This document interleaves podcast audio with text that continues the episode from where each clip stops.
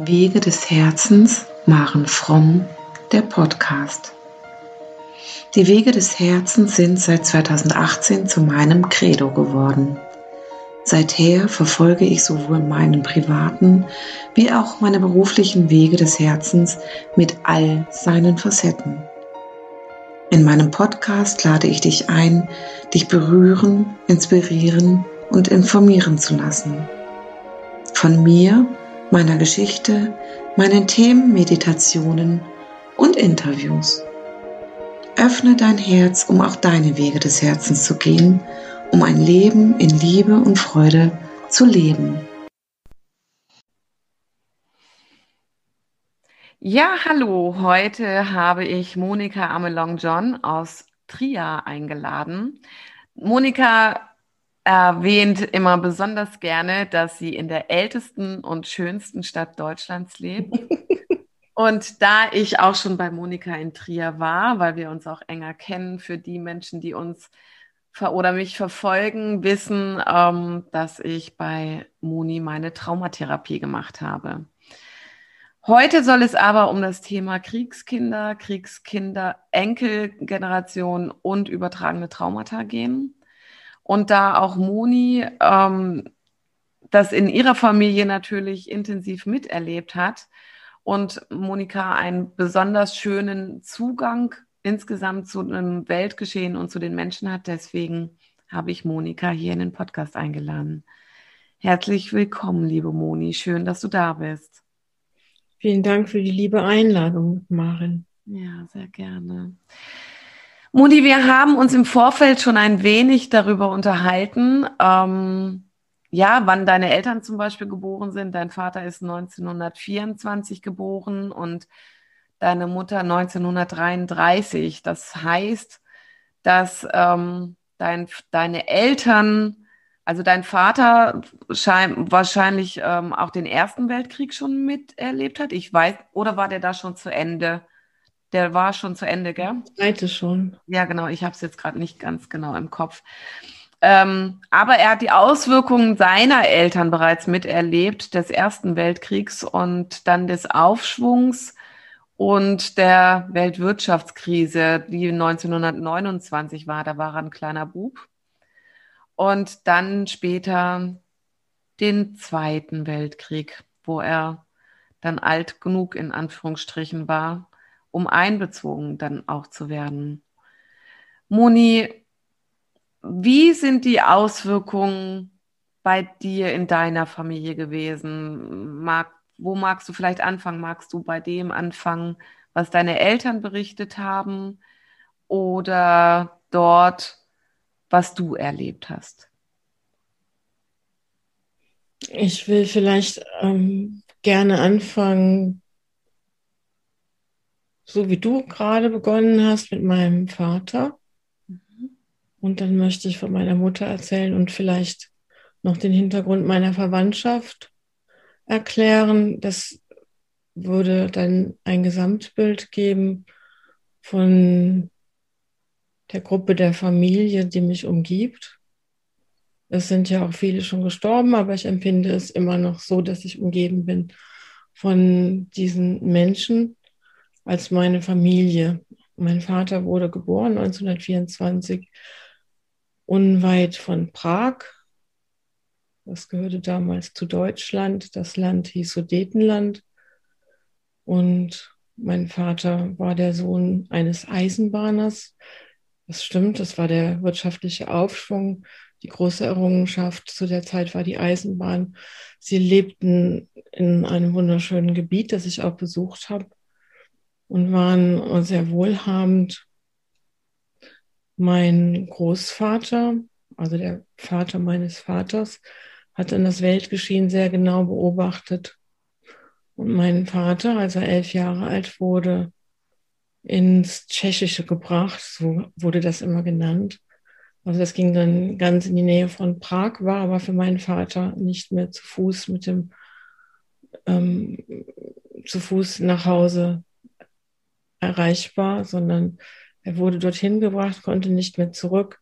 Die Bahnanbindung war da noch nicht. Und mein Vater wurde obwohl er auch Musiker war und auch Musiker werden wollte, wurde zu einem Metzgermeister gebracht und hat mit elf Jahren angefangen, Tiere zu schlachten, musste schwere Tiere tragen und kannte die Sprache nicht. Er sollte auf diese Weise sich abhärten, weil mein Großvater einen Weltkrieg vorausgesehen hat, der ja dann auch ähm, stattgefunden hat. Und er sollte die tschechische Sprache sprechen, lückenlos und sich durch diese Fähigkeiten, also A, die Sprache, B, dass er quasi sehr früh schon auf eigenen Beinen und Elternhaus unabhängig war, sollte er sich durch den Krieg kämpfen können. Es hat dann auch so äh, eigentümlicherweise sich bewahrheitet und mein Vater wurde mit 14 Jahren an die Front eingezogen, als Kind quasi. Seine Klassenkameraden, das waren dann auch alles Tschechen, sind mit ihm in den Krieg gezogen. Es war also eine junge Armee. Und mein Vater hat in seiner gesamten Zeit als mein Vater ähm, mir die Geschichten alle erzählt. Also ich kann jetzt stundenlang erzählen von Gefangenenlagern und Angriffen und Bomben und Panzern, wie die Geräusche von den Panzern sind und wie es sich anfühlt, wenn nachts betrunkene Russen deutsche Menschen abschießen. Mein Vater das immer sehr wild und lebhaft dargestellt. Das hat sich natürlich ausgewirkt auf mich als Kind. Und da komme ich aber später zu. Auf jeden Fall hat mein Vater sich durch viele Gefangenenlager kämpfen müssen. Er hat auch dafür gesorgt, dass seine Familie, sein Bruder und seine Eltern aus ähm, verschiedenen Gefangenenlagern immer wieder durch ihn befreit wurden. Es gab Fluchten. Also ein ganz wildes, ein ganz wildes Leben ist unvorstellbar. Und eigentlich ist es auch ein Riesenschatz, den ich da in mir trage, weil er immer ausgerichtet mich genommen hat, um, also hat mich so richtig beiseite genommen, um mir diese Geschichten alle mitzuteilen. Aber jetzt sind wir schon bei dem Thema. Also es hat mich als Kind völlig überfordert. Es war sehr, sehr schlimm für mich. Ich kam überhaupt nicht damit zurecht und wurde regelmäßig sehr schwer krank.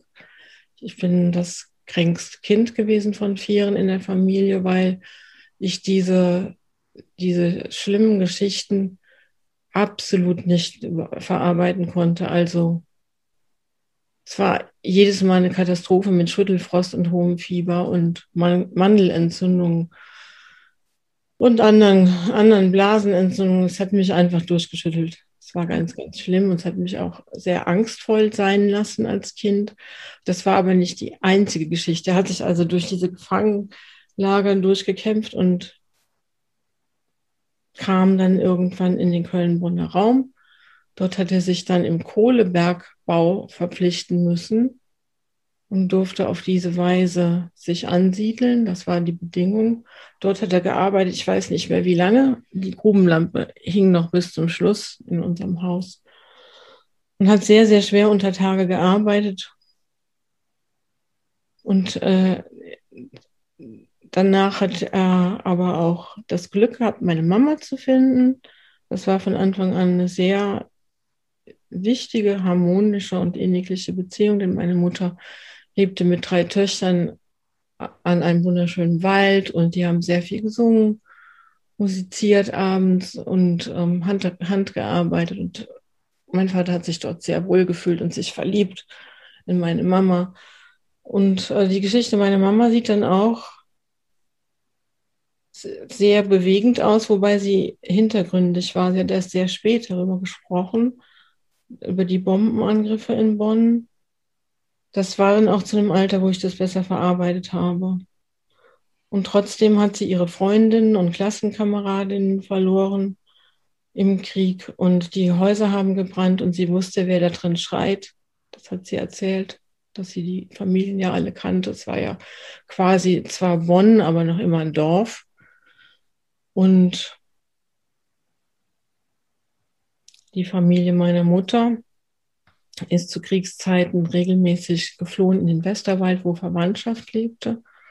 Und das sagte ich gerade schon zu Maren. Also diese Verwandtschaft hat in den beiden Weltkriegen, was muss der Erste Weltkrieg gewesen sein, ich weiß es auch nicht genau richtig, hat die ihre Großmutter drei erwachsene Söhne im Krieg verloren und ihren Ehemann. Und ähm, der Ehemann fiel, als sie das letzte Kind im Bauch gerade, also sie war gerade schwanger geworden. Da fiel ihr Mann. Das war die Belastung mütterlicherseits und ihren Vater hat meine Mutter auch verloren, sehr früh. Ich erinnere mich an 54 Jahre, die er nur geworden ist, weil er in den Bombennächten in Bonn die Aufgabe hatte, die eingeschlossenen Menschen, die um Hilfe schrien, zu retten und hat dabei diese Asbestdämpfe eingeatmet. Also er ist erstickt. Wow. Aus einer asthmatischen Erkrankung, die die Folge davon war. Also wir haben wirklich sehr, sehr viele Verluste in der Familie gehabt und traumatische Geschichten, die ich jetzt eigentlich auch gar nicht so hochholen will, nur vielleicht darauf hinweisen möchte, dass äh, in unserer Familie ich bin 61 geboren und eigentlich kann ich ja nicht sagen, dass ich jetzt ein Nachkriegskind bin. Und trotzdem war so viel Angst in der Familie. Es gab keine Nachrichten mittags vor dem Radio. Also es gab gar keine Nachrichten mittags, ohne dass nicht alle angstvoll um den Radio, um das Radiogerät, es waren diese großen alten Röhrenradios, äh, gesessen haben die ganze Familie, die Großmutter, die Tanten, die Onkels, die Eltern und wir Kinder. Mhm. Und es war immer wieder dieses Händeringen, Kopfschütteln, um Gottes Willen, es gibt Krieg. Das gab es jeden Tag. Wir haben das jeden Tag gehört. Um Gottes Willen, es gibt wieder Krieg. Also diese Angst war sehr stark da und dann diese Geschichten immer. Diese Geschichten, die ja, die wirkten wie injizierte Albträume. Man kann das gar nicht. Es war einfach äh, Trauma pur, wie, wie ein Unfall, den man hat, den man nicht verarbeiten kann, immer wieder. Liebe Moni, kannst du dich daran erinnern, wann, in welchem Alter dein Vater angefangen hat, dir das zu erzählen? Ah ja, das, das weiß ich. Das, so, so, ich weiß da, da konnte ich noch gar nicht richtig sprechen. Da ging das schon los mit den Geschichten und mit vier Jahren kann ich mich ganz genau daran erinnern, dass er das gemacht hat. Da hat er mich auf den Schoß gehockt und hat mir das erzählt, wie er seinen Bruder befreit hat, wie er da gelegen hat, drei Tage in den Hecken und gewartet hat, bis er vorbeigekommen ist und ihn dann darauf aufmerksam gemacht hat, dass äh, er da ist und ihn dann irgendwann äh, durch eine Lücke im Zaun ähm, mit sich genommen hat, um ihn zu retten. Mhm ja, da hat es schon angefangen. Also ich war wirklich heillos überfordert. Und bist du das einzige Kind gewesen, der das erzählt wurde? Ähm, in welcher Rangfolge, also Reihenfolge der Kinder bist du in deiner Familie? Ich bin das zweite Kind und das einzige Mädchen. Okay. Bei meinem großen Bruder weiß ich das gar nicht. Der stand aber meinem Vater nicht so nah. Ich war in den jungen Jahren Papakind, kann man schon so sagen. Mhm. Und ähm, so wie ich es in Erinnerung habe, hat er diese Geschichten nicht geteilt. Also das waren immer so besondere Momente, wo er das gemacht hat, besonders nachts. Also beim Einschlafen hat er das gemacht. Und äh, ich kann mich auch erinnern, dass er nachts viel geschrien hat und geschwitzt hat, dass meine Mutter nachts, also es war alles sehr hellhörig bei uns. Mhm. Wir haben nebenan geschlafen und sie nachts dann beruhigt hat und dass er auch überall rum, also er hat um sich geschlagen, er hat geschrien, man musste das Bett nachts wechseln, weil er es nass geschwitzt hat vor, vor Angst und das, das war sehr oft, das war mehrfach die Woche. Wahnsinn. Bis zum Schluss auch, also bis ich ausgezogen bin. Mhm. Also das ist schon auch echt ja wirklich dramatisch. Also als du angefangen hast zu erzählen, dass ähm, dein Papa ja im Grunde genommen ja mit elf Jahren elternlos war, aus einer Situation herausgerissen wurde, wo es ihm gut ging, finan also finanziell, du hast erzählt, sie waren im Aufschwung. Ähm, er ist in einer guten Situation gewesen dort in Prag. Und er hat das mit Sicherheit mit elf Jahren noch gar nicht so verstanden, was da jetzt plötzlich mit ihm geschieht.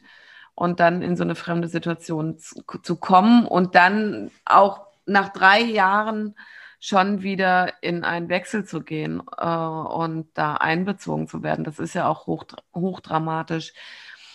Haben deine Eltern jemals Hilfe und Unterstützung in Anspruch genommen? Nein. Nein. Die haben viel gearbeitet, die haben kompensiert, indem sie gearbeitet haben. Mhm. Die waren sehr fleißig. Ja. Es wird ja deutlich, dein Vater ist praktisch ein Heimatvertriebener. Ja.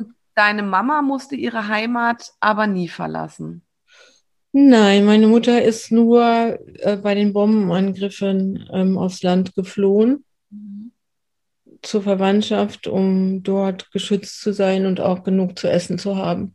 Ja. Das heißt ja, also es fühlt sich da dann so an, klar ist, sind die Erlebnisse für deine Mutter genauso schlimm gewesen, weil du hast erzählt, sie hat die Menschen schreien hören, die sie kannte. Ja, also das mitzuerleben und ohnmächtig daneben zu stehen, ähm, wenn man weiß, es stirbt jetzt jemand. Das ist hochtraumatisch, aber deine Mutter hat immer eine, eine, eine Basis gehabt, zu der sie zurückgehen konnte oder wo sie Halt gefunden hat. Das stimmt. Hast du das Gefühl, dass dass sich dies auch positiv auf deine Mutter ausgewirkt hat und sie deswegen auch ein besserer Halt oder ein ähm, bisschen mehr Fels in der Brandung in eurer Familie sein konnte? Ja, soll ich schon sagen. Also die ist auf jeden Fall auch heute noch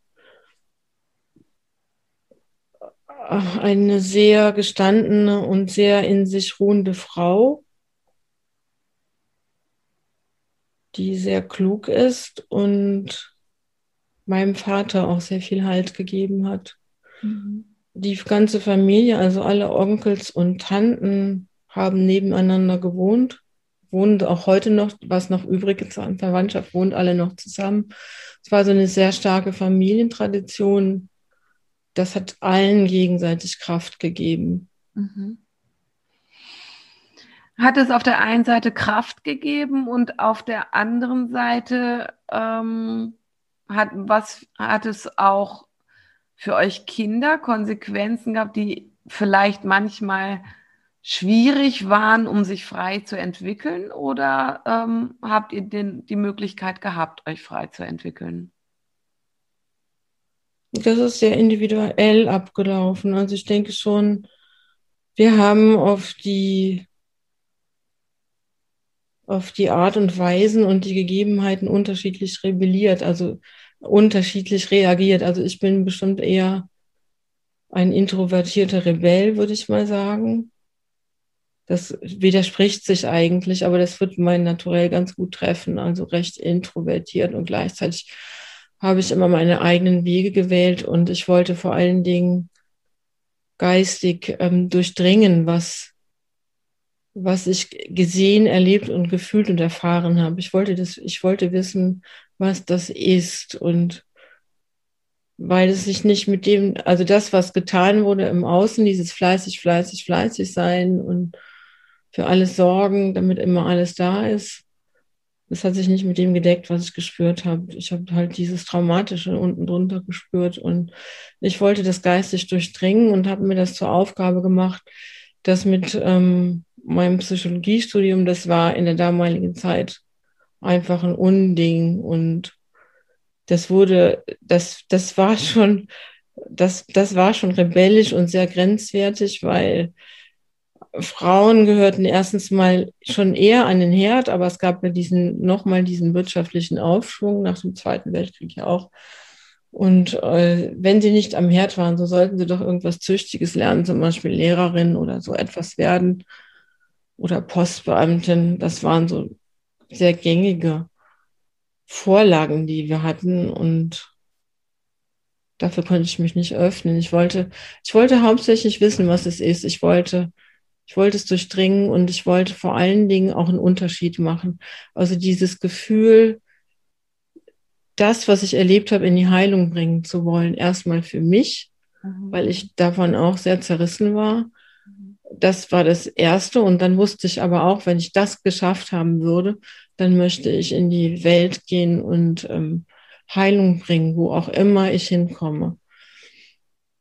Meine Brüder haben das anders, die haben das anders gelöst. Mein älterer Bruder ist auch sehr rebellisch, aber das war nicht so ganz geglückt. Mein äh, dritter Bruder, mein zweiter Bruder, also das dritte Kind, ist dann eher angepasst gestartet, ist dann aber, hat sich als Homosexueller nachher geoutet und hat einen christlichen einen evangelischen Pfarrer geheiratet, also hat auf seine Weise auch rebelliert.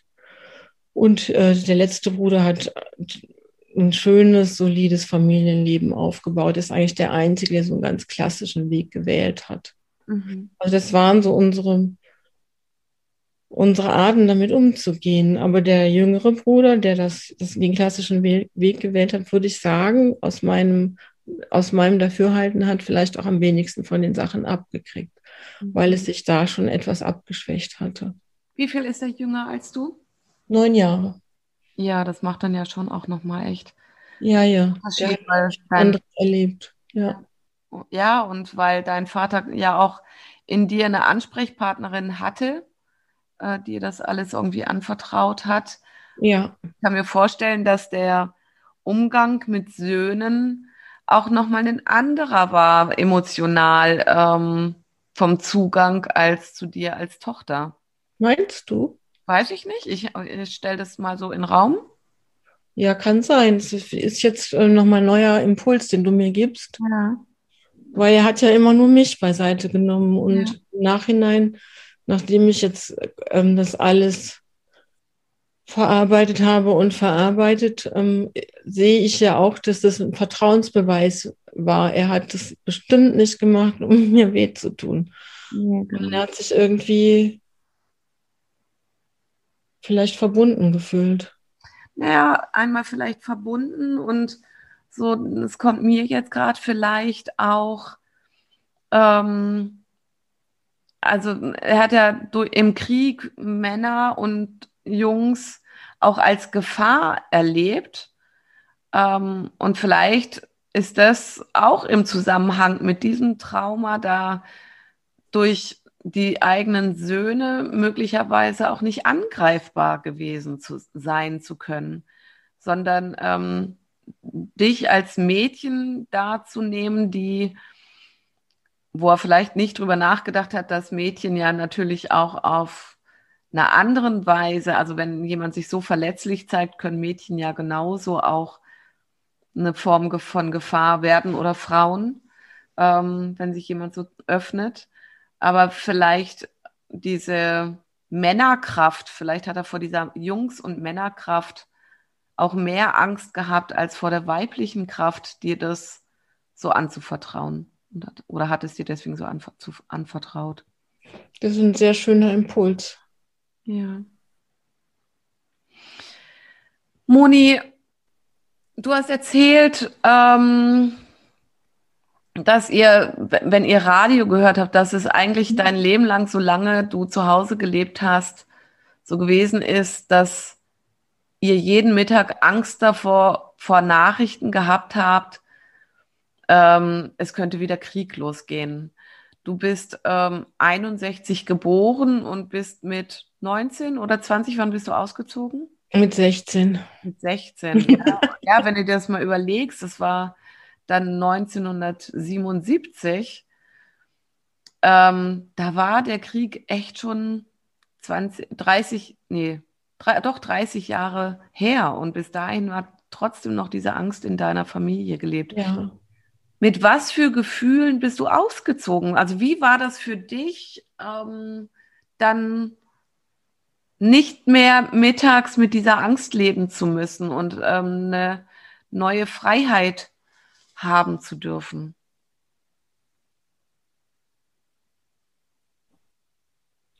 Als ich, als ich ausgezogen bin, war ich sehr krank. Das war auch der Grund, warum ich ausgezogen bin, weil mein Körper, mein Körper war so schwach. Ich hatte damals Nierenversagen und lag im Koma im Krankenhaus. Und ich wusste, woher es kommt.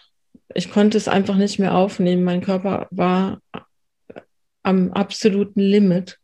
Also es war jetzt nicht die goldene Freiheit, wie man vielleicht denkt. Ja. es war einfach eine Notrettung. Ich habe mich notgerettet okay. in eine eigene Wohnung hinein und habe eigentlich alle Kraft gebraucht, um gesund zu werden. Ich hatte viele Rückfälle ähm, mit den Nieren. Ich war immer wieder im Krankenhaus und habe aber trotzdem gleichzeitig meine Schule gemacht, mein Abitur gemacht. Das habe ich immer noch sehr gewissenhaft verfolgt und gleichzeitig mich um Heilung bemüht. Also ich bin als sehr zerrissener Mensch ausgezogen.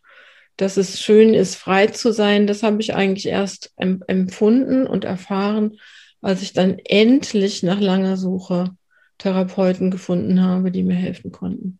Mhm ähm, Therapeuten in der, im Rahmen der Psychologie oder in der weiteren Medizin, wenn es um deine ges anderen Gesund äh, Krankheitszustände ging? Das waren psychologische Therapeuten. Okay. Das war auch ein ganz, ganz starkes, ein ganz starker Fokus, dass ich äh, Hilfe gesucht habe und Therapeuten gesucht habe, weil ich wusste, in die Heilung kommen ist das Allerwichtigste. Mhm. Das heißt, du hast schon früh dieses Bewusstsein dafür gehabt. Ja. ja. Das habe ich schon als Baby gehabt. Also das glaubt man mir jetzt vielleicht nicht, aber ich weiß es wirklich ganz genau. Ich weiß ganz genau, wie ich ähm, als Baby schon empfunden habe, dass das dass alles, was ich empfange von außen, dass es so nicht geht und dass es nicht die Wahrheit ist und dass es so einfach nicht geht und dass Wege gefunden werden müssen, das Ganze umzudrehen und, und zu heilen und den Menschen etwas Echtes und Heiles zu ermöglichen, also in die Erfahrung zu bringen. Ja. ja. Das ja. habe ich dann konsequent weiter verfolgt, auch in der Schule, in, zu Schulzeiten und durch meine Bildung, was ich gelesen habe und mit wem ich mich umgeben habe und wo ich gelernt habe. Mhm. Das war eine ganz, ganz starke Kraft in mir. Die ist auch heute noch sehr aktiv. Ja. Ähm, du hast vorhin erzählt, dass, warte mal, äh, oh Gott, dein, dein Großvater, dass dein Großvater dein Vater nach Tschechien gegeben hat, weil er zum einen hat er das Weltgeschehen beobachtet, ähm, aber hast du das Gefühl, dass ähm, er auch diese Gabe gehabt hat, wie du? dass du das von ihm mitbekommen haben kannst? Das ist wieder ein neuer Impuls, an den habe ich noch gar nicht gedacht. Ja. Aber es stimmt schon, dass äh, wenn jemand sagt, drei Jahre vor Ausbruch eines Krieges, es wird ein Krieg kommen und ich gebe mein Kind zur Abhärtung weg. Es darf, es muss eine Fremd, es muss die äh, Fremdsprache sprechen können, weil wahrscheinlich werden wir heimatvertrieben sein und ein Deutscher wird dann wohl gefangen genommen und umgebracht. Und mein Vater konnte anhand der tschechischen Sprache nachher auch in, die, in den Gefangenenlager seine ganze Familie wieder zusammenbringen mhm. und äh, woanders hinführen. Das ging nur, weil der Großvater es vorausgesehen hat und äh, das ist schon weise, das stimmt. Ja. Also ich habe den natürlich kennengelernt, den Großvater. Der hat oft bei uns gewohnt. Die, die sind dann in der damaligen DDR geblieben, die Verwandtschaft. Wir hatten aber, sind oft hingefahren, die waren oft bei uns. Ich habe ihn als sehr hart empfunden. Also ich, und aufgrund der Geschichten, dass er meinen Vater dann in die Fremde gebracht hat, konnte ich den auch nicht leiden. Als Kind hatte ich das Gefühl, dass er herzlos ist und mochte ihn nicht. Aber ich werde jetzt nochmal neu über ihn nachdenken. Er war auf jeden Fall sehr hart. Also man hatte das Gefühl, man sitzt mit Stahl am Tisch, wenn er da war. Ja. Ja, für mich aber, also da ich mich jetzt ja schon eine Weile mit diesem Thema beschäftige, auch so nachvollziehbar. Ja, der hat den Ersten Weltkrieg erlebt und ähm, muss mit dieser Schuld in Anführungsstrichen, oh ja doch, mit dieser Schuld leben, ja, eigenen Sohn weggegeben zu haben und ihn all das Leid auch erlebt haben zu lassen. Und ähm, er wird in deinem Vater auch gesehen haben oder ähm, gespürt haben, was da angerichtet wurde. Ja, und, um, und vielleicht ist es auch eine Form von Schutzpanzer gewesen, Bestimmt. überhaupt aushalten zu können, was, was da geschehen ist und was er mit seinem eigenen oder wozu er sein eigenes Kind auch gebracht hat, auch wenn es aus seiner Sicht oder aus seinem, seiner Not heraus zum Schutz des Kindes sein sollte. Und am Ende hat es ja auch was Schönes gehabt, ja, also ähm, dass dein Vater die Familie wieder zusammenbringen konnte. Mit so viel Leid, wie er auch erlebt hat, konnte er trotzdem dafür sorgen, dass sie wieder beisammen sein konnten. Ja, das ist schon unfassbar, wie er das gemacht hat. Ja, ja. Sie mehrfach aus den Lagern geholt und wieder weggebracht und auch seine Mutter und dass diese Fürsorge, die war auch immer gegenwärtig in der Familie. Also ich kann jetzt nicht sagen, es war alles ganz, ganz schrecklich ich bin ein ganz armes Kind gewesen. Man hat ähm, erstens mal die Fürsorge von meinem Vater, die habe ich äh, genießen dürfen, wenn sie auch eisenummantelt war und teilweise auch ähm, er konnte auch ganz gut ähm, seine Prügel austeilen. Also er war schon auch sehr, sehr hart. Aber man hat diese, man hat diese Fürsorge auch gespürt und wie, wie wichtig das in seinem Herzen war, seine Familie. Und da hat er für wirklich gelebt und mit ohne viel Ablenkung. Wir hatten keinen Fernseher, wir hatten kein Telefon, wir hatten keine Waschmaschine. Das gab es alles noch gar nicht. Und das ganze Herzblut ging eigentlich in die Familie. Das, das, äh, das ist etwas, was mich sehr stark trägt und was mich meiner Meinung nach auch so stark macht, wie ich heute bin. Mhm. Ich immer noch bin und sein darf. Und dann die Liebe meiner Mutter. Die hat ihn unerschütterlich geliebt. Die hat den, ich habe hab sie einmal gefragt, wie war denn das eigentlich? Du musstest ja, du warst ein junges Mädchen und dann heiratest du den und dann wacht er in deinem Bett auf und haut dich und äh, das Bett ist nass. Also ich stelle mir das so schrecklich vor. Ja. Und, und, schreit und schreit und schreit, die Kinder werden wach und können nicht schlafen und du hast das so oft. Ja, hat sie gesagt, ähm, es war ja Krieg gewesen und meine Freundinnen hatten das auch und da hat man mal drüber gesprochen und da habe ich, ich dachte, das wäre meine Aufgabe.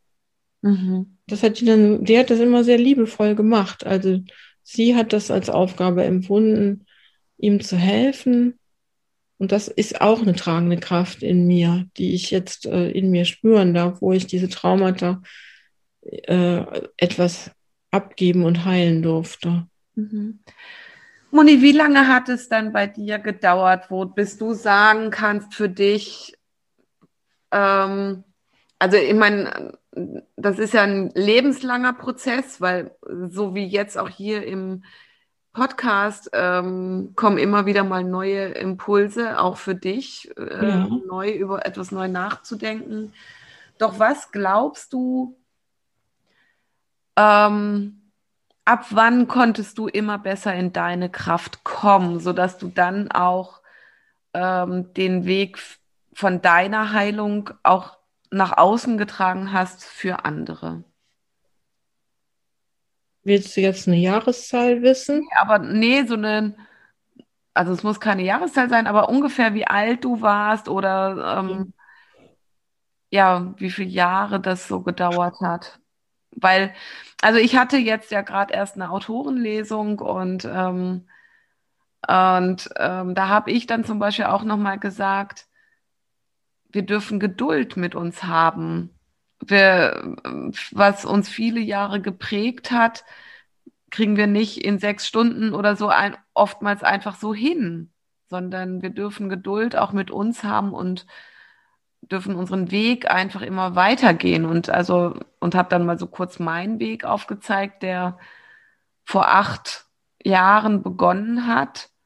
Und ähm, wenn ich mir meinen Stand jetzt angucke, wie ich mich jetzt fühle, was glaubst du, ähm, ab wann konntest du den Heilungsweg teilen, auch für andere mit, ohne nur noch auf dich fokussiert zu sein, um in deine Kraft zu kommen.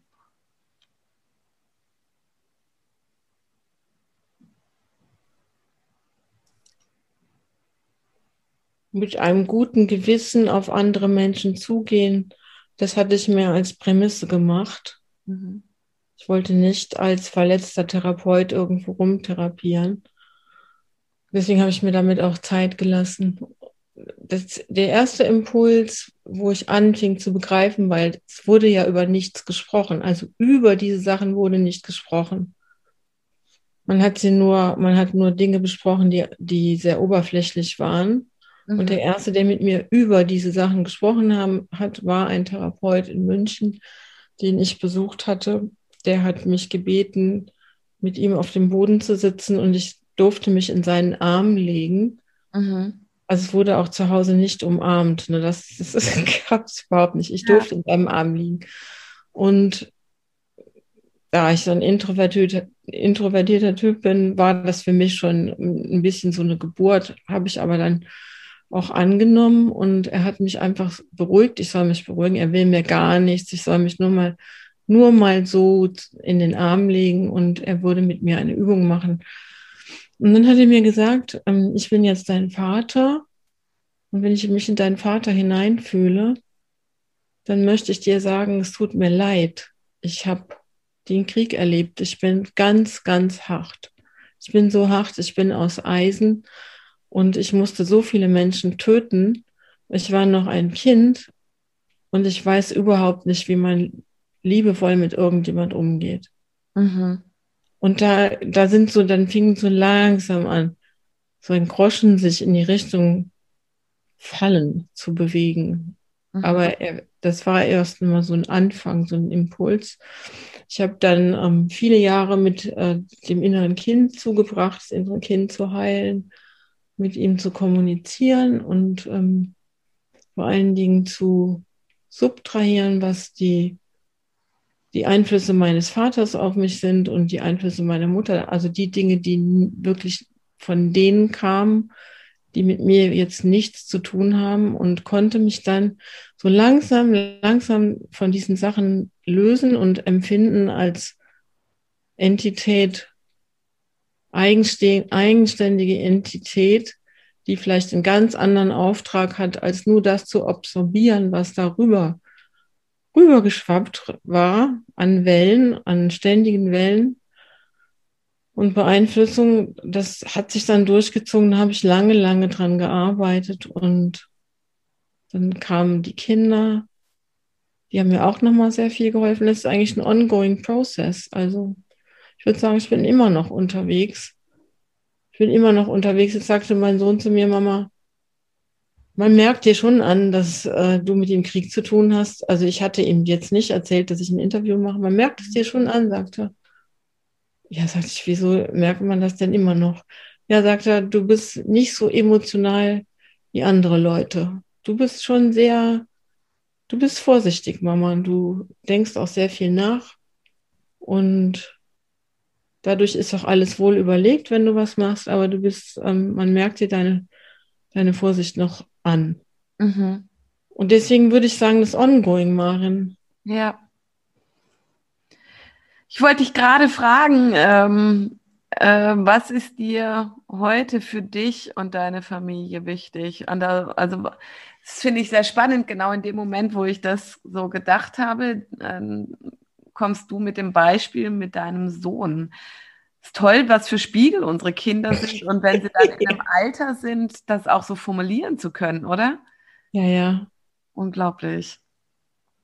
Ja, was würde ich sagen, was ich in die Welt tragen will? Ich will in die Welt tragen, dass wir, wenn wir eben von der Epigenetik geredet haben, es gibt da unterschiedliche Aussagen. Also ich habe so gelernt, dass wir sieben Generationen nach vorne auf jeden Fall beeinflusst werden vom um, ähm, Kriegsgeschehen. Ist alles in uns gespeichert. Und in der psychogenetischen DNS auf jeden Fall enthalten. Wenn, wenn man einen guten Heiler hat, der kann das auch sehen. Der empfängt die Vibration und dann kann es sehen oder fühlen oder wissen. Mhm. Mm, diese Strukturen kann man untersuchen.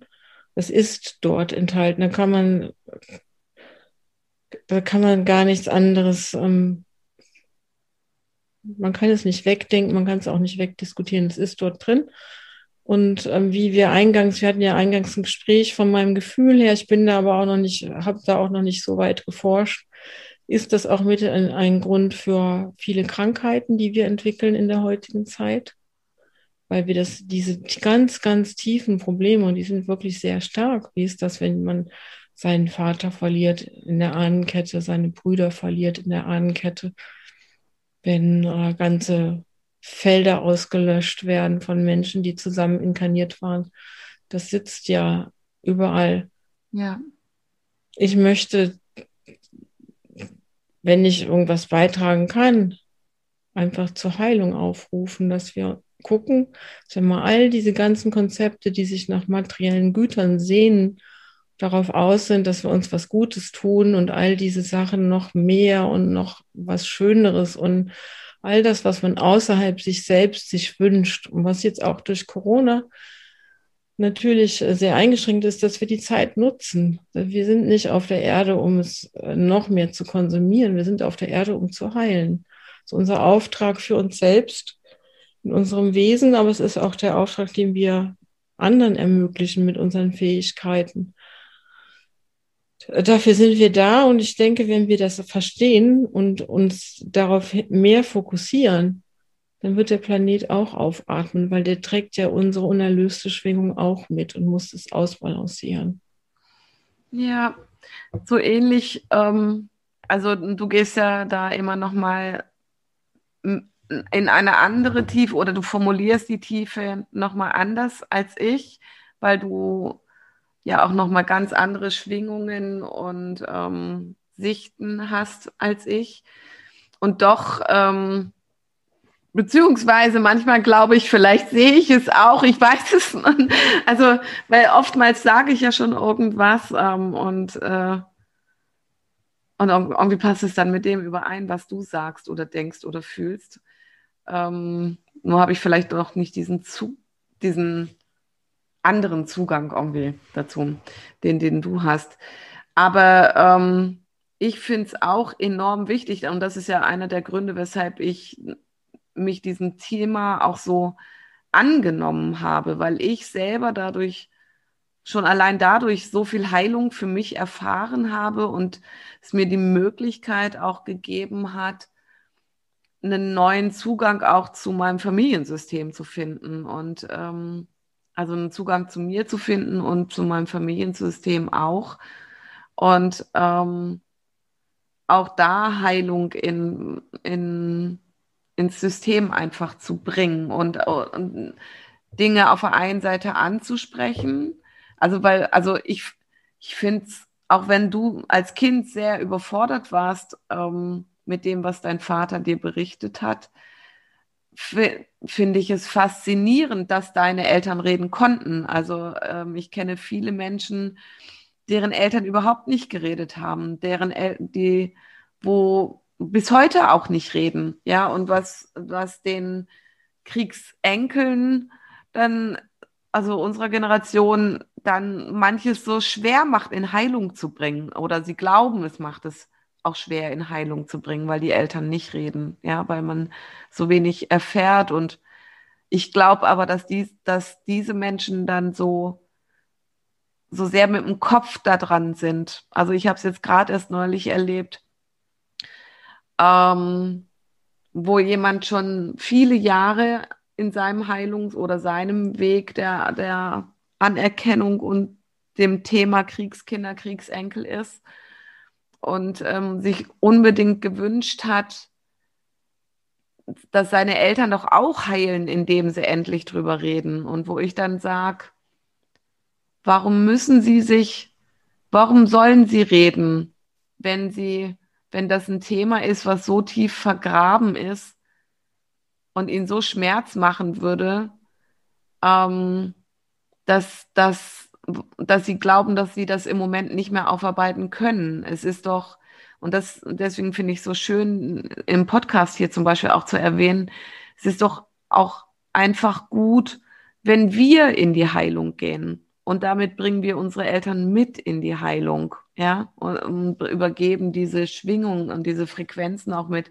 Ich glaube, wir dürfen ganz vorsichtig und achtsam sein darin, womit wir Kriegskinder, die noch am Leben sind oder die kurz danach geboren wurden auch und noch am Leben sind, womit wir sie vielleicht auch überfordern und wo sie eine Retraumatisierung möglicherweise erfahren, für die sie keine Hilfestellung dann bekommen in der Aufarbeitung.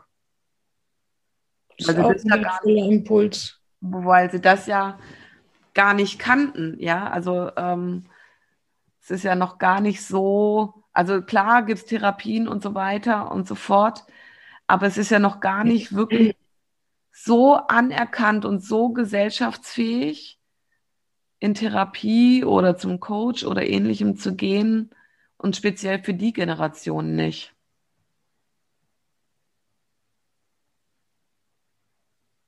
Also ich habe das gar nicht als was Besonderes empfunden eigentlich, das, aber ich meine, ich glaube von mir selbst so im Nachklang, ich habe ja jetzt doch schon ein bisschen was gelebt von meinem Leben ist es ein großes Juwel gewesen, dass mein Vater sich mir anvertraut hat. Und ich denke, dass ich auch schon immer sehr gerne zugehört habe. Mich interessieren immer Geschichten. Und äh, wer mich kennt in meiner Tätigkeit als Therapeutin, weiß auch, dass ich immer sehr viel zuhöre und sehr lange zuhöre und sehr genau zuhöre und auch recht detailverliebt zuhören kann weil ich denke, es liegt oft im, der Schlüssel liegt oft im Detail. Und so hat sich das für uns so gefügt, dass eine gute Zuhörerin hat ähm, einen Menschen getroffen, der sprechen konnte oder der sich öffnen konnte. Und um, ich habe ja noch nicht alles erzählt, also es war mir halt ein ganz starker Auftrag, Heilung zu bringen. Und dann habe ich natürlich nicht nur die normalen psychologischen Sachen gelernt, weil die haben, jeder Psychologe möge mir jetzt verzeihen, aber es hat mir irgendwie nicht, nicht geholfen in dem Thema, was ich heilen wollte. Und deswegen habe ich dann äh, bei verschiedenen anderen Leuten studiert und gelernt,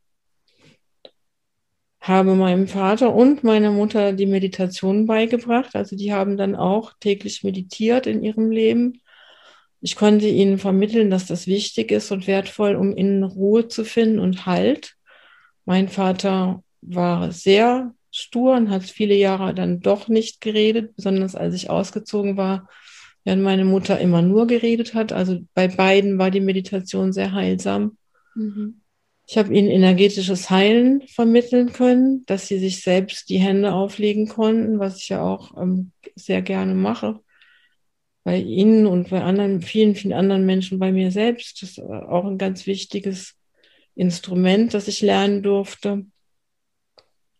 Das habe ich Ihnen auch an die Hand gestellt, damit Sie weiterkommen. Und ähm, ich habe auch noch bei der Amerikanerin Chris Christum gelernt, wie man die psychogenetische DNS heilt.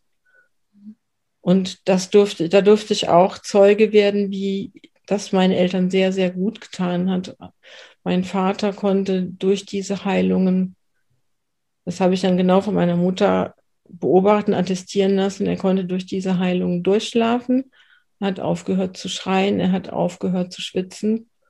Was sehr, sehr, das Schwitzen war bis ins hohe Alter ganz, ganz schlimm immer wieder mal gewesen. Dann hat er immer gefragt, kannst du mir noch mal deine Heilung machen? Und das hat dann immer also diese Symptome entweder zum Verschwinden gebracht oder zum Teil auch sehr stark gelindert. Mhm. Und er hat auch dann nicht mehr viel vom Krieg erzählt. Es ist also alles ruhig geworden in ihm. Das ist schön. Es gibt also Mittel, es gibt Mittel, die vielleicht nicht so populär sind, aber mit denen wir viel, viel Gutes tun können und viel Heilung und Linderung bringen können. Das, das ist das, was ich in die Welt bringen wollte und was ich in die Welt bringen mag. So wie viele andere Menschen auch. Ja, das passt total schön. Ähm, irgendwie schon, schon zum Abschluss, wobei wir haben jetzt echt lange ein, ein schönes Gespräch miteinander geführt. Ähm, also ich finde es deswegen einen schönen Abschluss, weil ähm, es passt so schön dazu, dass du ja auch ein Teil des Maren Fromm Instituts bist ähm, und ähm, dort deine Arbeit auch einbringst und ähm, so wie 18 andere Menschen auch und wo die Menschen, die zu uns ins Institut kommen und um Heilung ersuchen oder diesen Weg der Heilung gehen möchten, eine ganz vielfältige Weise finden, die ja, wo sich jeder aus dem Potpourri was raussuchen kann, das ihn, also für seinen Weg der richtige ist. Ob, ähm, weil, wie du vorhin schon gesagt hast, also bei mir war es auch so, dass ähm, die Psychologen, also ich habe Psych die psychologische Hilfe, die ich bekommen habe, war mir in keinster Weise so hilfreich, wie mich überhaupt diesem Thema zu widmen. Das hat für mich erst so den Durchbruch der Heilung gebracht. Ähm, oder ja, doch den Durchbruch in der Heilung des Familiensystems und auch den Durchbruch dahingehend, ähm, dass sich meine anderen Traumata ja öffnen konnten, weil damit einfach ein Teil schon geheilt war oder in die Heilung gegangen ist. Und, ähm, und im Institut sind dann einfach verschiedene Menschen auch, so dass man auch gucken kann, welche Chemie stimmt miteinander. Und ich freue mich total, dass du ein Teil dessen bist, liebe Moni. Und wenn du aber mal nicht oder wenn du nicht hier bei mir in Weil im Schönbuch bist, bist du halt, mag ich hier jetzt auch einfach nochmal sagen, in Trier zu finden oder jederzeit auch zu erreichen über die Website www.melina, äh, Melina, sage ich von meiner Tochter, www.monikaamelongjohn.de. Genau. Ähm, Moni, ist dir noch irgendein Satz zum Schluss wichtig?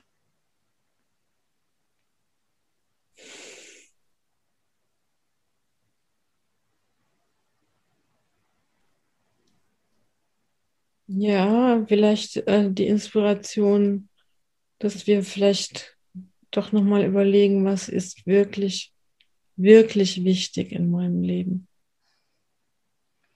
Und damit mal vielleicht das Gespräch abschließen und diese Frage mal so Tag und Nacht in sich tragen und ähm, uns trauen, mal die Vorhänge beiseite zu schieben ein mhm. bisschen Ballast abwerfen, mal ein bisschen hineinschauen, welche Themen da sind, die sich wirklich freuen würden, in die Heilung zu gelangen. Ja, ja, ich möchte es dann tatsächlich dabei belassen. Und ähm, hoffe, dass wir eine wundervolle Inspiration mitgeben konnten, einen schönen Einblick nochmal und eine schöne Inspiration zum Abschluss.